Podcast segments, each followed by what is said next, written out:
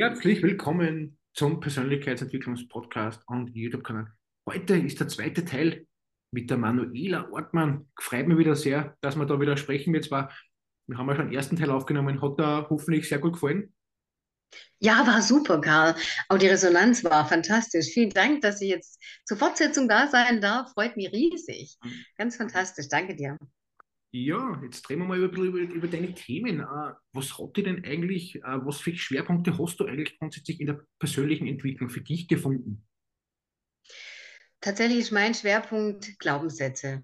Und zwar auch das Transformieren von Glaubenssätzen. Nachdem das bei mir mit diesen Schicksalsschlägen so klar war, dass da ganz viel in der Kindheit passiert ist, war mir klar, dass ich da irgendwo einfach auch einen sehr starken Bezug dazu habe. Das heißt, ich weiß heute, dass alles, was zwischen 0 und 7 bei einem Kind passiert, dass dieses Gehirn des Kindes alles aufsaugt wie ein Schwamm. Es hat Bezugspersonen, es hat Vorbilder, es hat Erfahrungen und all diese Dinge prägen sich in dem Kind ein, ob positiv oder negativ, sei mal dahingestellt, aber es hat immer alles aufgesaugt und das Gehirn weiß das alles. Da ist das Kind aber noch sehr, sehr bewusst unterwegs im Alter zwischen 0 und 7. Es ist noch nicht so unbewusst unterwegs wie wir ja viel im Erwachsenenalter.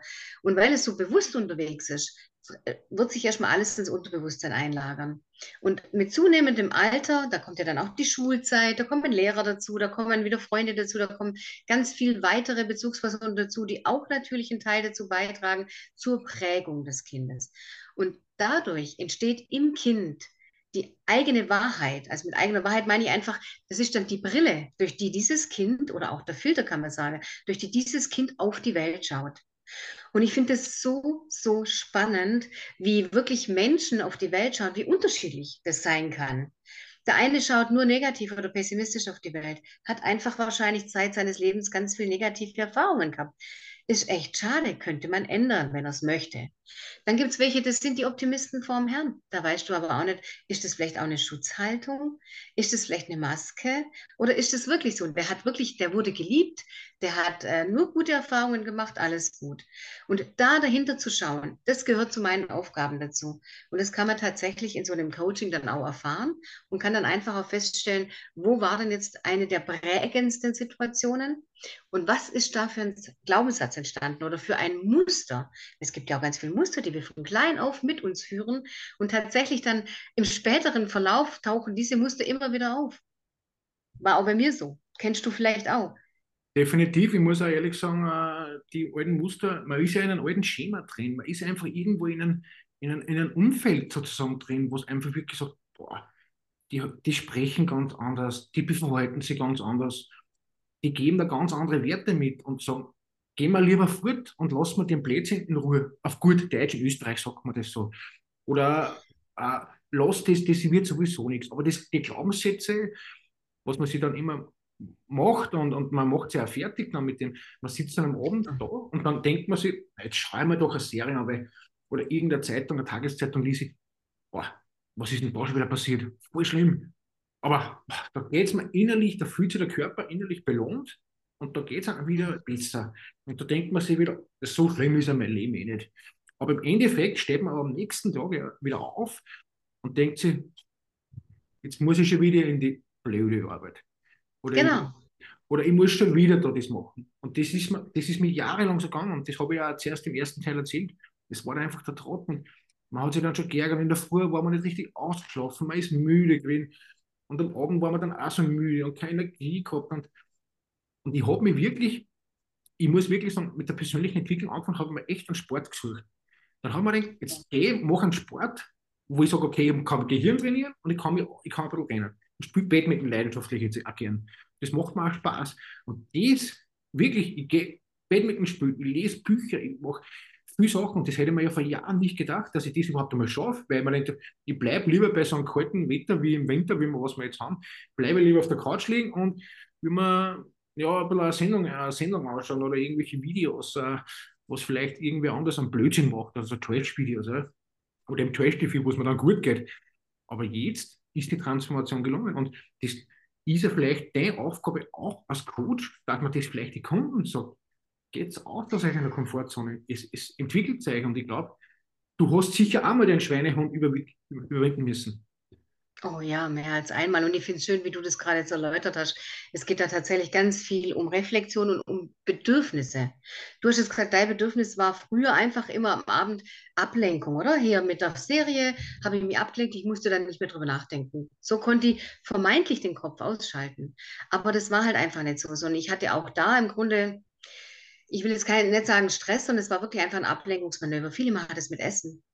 Dieses Bedürfnis, ich tue was für mich, wird auch oft gefühlt, du hast mit Serie gemacht, andere machen es mit Essen, wird dann einfach durch, den, durch das, was im Außen an uns herangetragen wird, erfüllt. Aber das, was du jetzt machst, nämlich Sport, ist genau das, was wir brauchen. Wir brauchen diesen positiven Stress. Ich bin ja zudem auch eine Stressmentorin. Und dieser positive Stress, der hat die Möglichkeit oder dadurch schaffen wir uns die Möglichkeit, die Energie, die wir im Körper gespeichert haben, zu entfalten, ins Fließen zu bringen, in Bewegung zu bringen. Und wenn wir abends auf dem Sofa sind und einfach nur Serien reinschauen, dann bleibt die Energie im Körper in Ruhe. Oft sogar vielleicht ähm, nicht verkrampft, sondern wenn wir Gefühle einfach nicht zulassen wollen, wenn wir die unterdrücken, binden diese auch Energie. Und das ist dann Energie, die im Körper tatsächlich negativ sich äußert und uns unbeweglich werden lässt, in Anführungszeichen. Also wir sind dann schneller müde, wir sind schneller erschöpft, wir sind schneller ja, einfach kaputt am Abend und dann auch vermeintlich nicht mehr in der Lage, nur rauszugehen, um Sport zu machen. Und da hast du recht mit deinem Schweinehund, da braucht es natürlich wirklich womöglich jemand, der dir den Hintern, den Hintern tritt, aber eigentlich musst du selber einfach raus aus deiner Komfortzone, wie du auch gesagt hast. Du musst eine Entscheidung treffen und an dieser Entscheidung einfach dranbleiben. In der Regel 21 Tage. Im Marketing sagt man ja, sieben Kontakte braucht es. Und in dem Fall braucht es mindestens 21 Tage, aber eigentlich länger. Gell? Du nix schon. Muss, genau. Also ich muss ehrlich sagen, ich habe länger gebraucht, weil ja. es ist wirklich mühsam. Ich habe zum Beispiel, ich habe mal zum Laufen angefangen und ich bin da einfach mal wirklich einfach nur spazieren gegangen. Kopfhörer rein, einfach wirklich Motivation und irgendein Podcast oder irgendwas rein. Ein bisschen horcht es natürlich mein. Aber ich, ja, aber ich habe dann irgendeine Motivation braucht, wo ich gesagt habe, es war nasses, kaltes Wetter, es ist dunkel, man fühlt sich auch nicht. Die Stimmung ist natürlich eh gleich getrübt, weil natürlich die Sonnenlicht fehlt und es ist nicht so warm wie im Sommer. Da fühlt man sich natürlich gleich ganz anders. Aber da habe ich einfach gesagt, okay, ich fange einfach mal mit kleinen Schritten an. Es hat natürlich wirklich Monate gebraucht. Also bei mir hat das wirklich, statistisch äh, ist das immer sehr gut äh, geschildert, ja, aber wie sich der Mensch dann selber fühlt und was für Energielevel das er hat, das ja. ist unterschiedlich. Ich glaube, da kannst du mal zustimmen. Ja, ja, tatsächlich, aber auch wieder das, der kleine Schritt. Du hast wieder gerade das Stichwort gegeben. Es sind halt einfach am Anfang wirklich nur kleine Schritte. Und du darfst auch, angenommen, es gibt jetzt jemand, der sagt, und ich will was ändern. Und morgen fange ich das Joggen an. Und stellt am dritten Tag fest, dass ihm das überhaupt nicht liegt, dass ihm das keinen Spaß macht, weil es darf ja auch Spaß machen und es darf leicht sein, dann ist das Joggen halt in dem Moment nicht das Richtige. Aber dann fall nicht zurück ins ganz alte Muster, sondern such dir einfach was anderes. Badminton, wie du jetzt zum Beispiel spielst. Ja, dann einfach Badminton. Warum nicht? Oder geh schwimmen. Versuch irgendwas anderes. Oder statt abends dir eine Serie reinzuhauen, lese ein Buch. Da gibt es so viel wunderbare Vorbilder, die auch Persönlichkeitsentwicklung gemacht haben oder jetzt auch heute noch einfach nur machen und unterrichten, einfach da mal ein Buch hernehmen. Zum Beispiel, darf ich da äh, jemanden nennen? Gerne. In deinem Podcast, ja? Gerne. hätte natürlich zum Abschluss, im letzten Teil, hätte ich, ich spoilert schon mal ein bisschen, da frage ich die Manuela nach ihre Prägungen und ein bisschen nach ihre Lieblingsbücher, aber kannst gerne mal ein bisschen erzählen. Bleibt dran unbedingt. Also, was war der Buchtitel, was du Alles gerne sprechen willst dazu? Gerne. Ich wollte zum Beispiel Stefanie Stahl empfehlen. Stefanie mhm. Stahl ist eine Psychologin und dieses Buch Das Kind in dir muss Heimat finden mhm. war für mich eines der bahnbrechendsten Bücher, die ich anfangs gelesen habe. Das finde ich zum Beispiel sehr, sehr wertvoll. Und hat für dich, hat du, hast du der Heimat gefunden in dir selbst? Ja. Genau, hier vielleicht noch ein Tipp. Es gibt in Österreich eine Selbstliebetrainerin, Melanie Picknitter heißt die. Die hat einen mhm. ganz tollen Instagram-Kanal. Ich liebe diese Frau, weil die einfach schon so eine Ruhe und so eine Selbstliebe ausstrahlt, so eine Weichheit, so eine, und die hat eben auch ihre Geschichte. Die ist durch die Hölle gegangen, die hatte jahrelang Schmerzen. Und also, ne, das sind so Menschen, wo ich sage, ja, da kann ich tatsächlich aufschauen, weil die haben es geschafft. Das ist das, was der Karl und ich versuchen, mit kleinen Schritten euch da draußen zu sagen. Und wenn ihr die, wenn ihr dran bleibt an diesen kleinen Schritten, irgendwann bemerkt ihr die Veränderung in euch. Selbstakzeptanz, Selbstachtsamkeit, Selbstliebe, auch wenn es heute noch fremde Wörter sind. Es wird irgendwann dazu kommen. Und das ist das, was zählt. Das ist richtig, ja. Ich muss immer sagen, ich habe auch mit kleinen Schritten angefangen, weil ich muss wirklich ehrlich sagen, vor Jahren habe ich geglaubt, es gibt ja einen psychologischen Effekt. Wenn man natürlich weniger sich mit Themen beschäftigt, glaubt man, man kann ja alles. Also ich habe auch geglaubt, früher, ich kann eh alles und ich mache eh alles und es, es ist ja alles so, so leicht und es schaut ja alles so leicht aus, weil das kein Problem. Aber natürlich muss man sagen, sobald man sich viel vornimmt, auf einmal denkt man sich, boah, das ist viel. Das ist, das ist mir ehrlich gesagt, ich lasse das lieber, das ist nichts für mich. Und das ist die klassische Meinung von der Masse. Da probieren sie Dinge und dann auf einmal übernehmen sie sich, glauben, sie können gleich. Das klassische Beispiel, äh, man geht wandern, denkt sich, mal cool, ich möchte mal wandern gehen und ich möchte voll der Bergsteiger werden. Ich schaue mir mal coole Filme und dann gehe ich gleich am höchsten Berg und renne gleich auf und ich kann ich nicht mehr.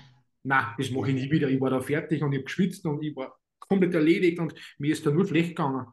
Ja, logisch, wenn ich natürlich keine Kondition aufgebaut habe und wenn ich zum Bäcker nicht einmal äh, so rübergehen kann, weil ich mit Auto fahre, naja, dann äh, kann ich wahrscheinlich den Berg auch nicht schaffen. Also da muss man natürlich ja. einen kleinen Spaziergang anfangen, mal ganz kleine Schritte sitzen. Richtig. Genauso und genauso sehe ich das und genauso hat es bei uns beiden ja auch funktioniert. Genau. Und so kann sich jeder für sich das raussuchen oder dieses ähm, Zipfelchen oder Schnäppchen machen, wo er für sich einfach oder wo er sich damit identifiziert, vielleicht einfach auch. Weil mhm. es darf leicht sein und es darf Spaß machen. Und tatsächlich gibt es das. Ich erinnere mich noch an meine erste Spiegelübung. Das hast du, glaube ich, auch gemacht, so. Wenn du dann da vor dem Spiegel stehst und du kriegst die Aufgabe von einem Mentor oder von einer einer anderen Persönlichkeit, die die Entwicklung schon durchgemacht hat, wo dann sagt, stell dich vor den Spiegel, schau dir tief in die Augen und sag zu dir, du bist ein wundervoller Mensch. Ich weiß noch, das erste Mal, ich habe mich selber so verarscht gefühlt. Ich dachte, wer bin ich denn? Ich bin nur nicht bescheuert. Ich stehe mir doch jetzt vor den Spiegel und sage das zu mir. Das war so ein richtiger Widerstand. Und auch da haben nur kleine Schritte geholfen, jeden Tag aufs Neue, bis das nicht mehr da war. Bis ich irgendwann erkannt habe, hey, ja klar, schau mich doch an, was habe ich alles geleistet im Leben? Alles, was ich nie sehen wollte, was ich nie erkannt habe, was ich nie hätte zugeben wollen, weil ich dann dachte, ich bin, wer bin ich denn schon? Ja, ich bin wer, du bist wer. Wir genau. sind alle Geschöpfe dieser Welt und haben ein Recht darauf, glücklich zu sein. Also ich kann es nur noch mal wiederholen, das habe ich ja in der vorherigen Folge schon mal gesagt, aber doch, das sind wir, die Geschenke. Und deswegen sollten wir uns auch entsprechend verhalten und gut zu uns sein, gut für uns sorgen. Da muss ich da vollkommen zustimmen. Aber was ist denn der größte Herausforderung im Leben? Aber die, ich glaube, die werden wir in der nächsten Folge, oder? Wenn wir das die Zuschauer erzählen. Unbedingt, oder?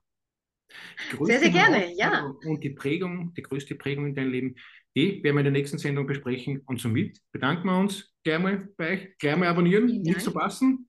Und somit wünschen wir euch einen schönen Tag. Wünsche ich auch.